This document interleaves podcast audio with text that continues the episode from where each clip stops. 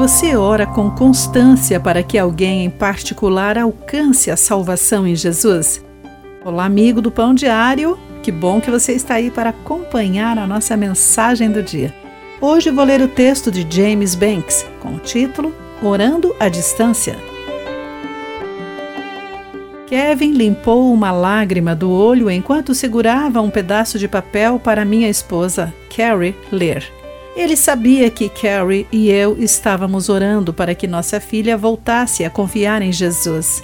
Essa nota foi encontrada na Bíblia da minha mãe após a morte dela, e eu espero que isso o encoraje, disse ele. No topo da nota estavam as palavras: Para meu filho Kevin. Abaixo delas havia uma oração por sua salvação.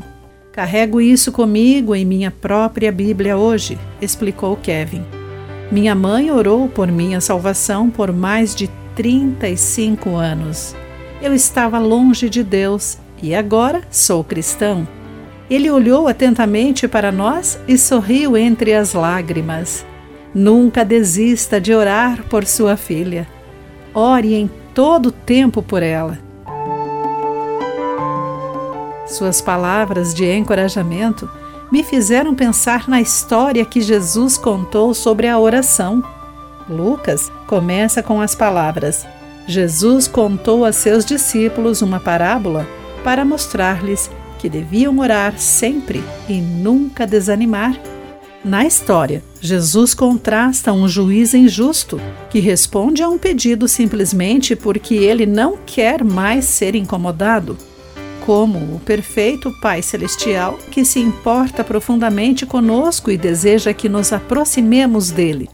Somos encorajados sempre que oramos, pois sabemos que Deus ouve e acolhe as nossas orações. Querido amigo, ore a Deus assim: Pai, nenhum pedido é grande ou pequeno demais para ti. Ajuda-me a orar por quem ainda não te conhece. Guarde isso em seu coração. Aqui foi Clarice Fogaça com a mensagem do dia.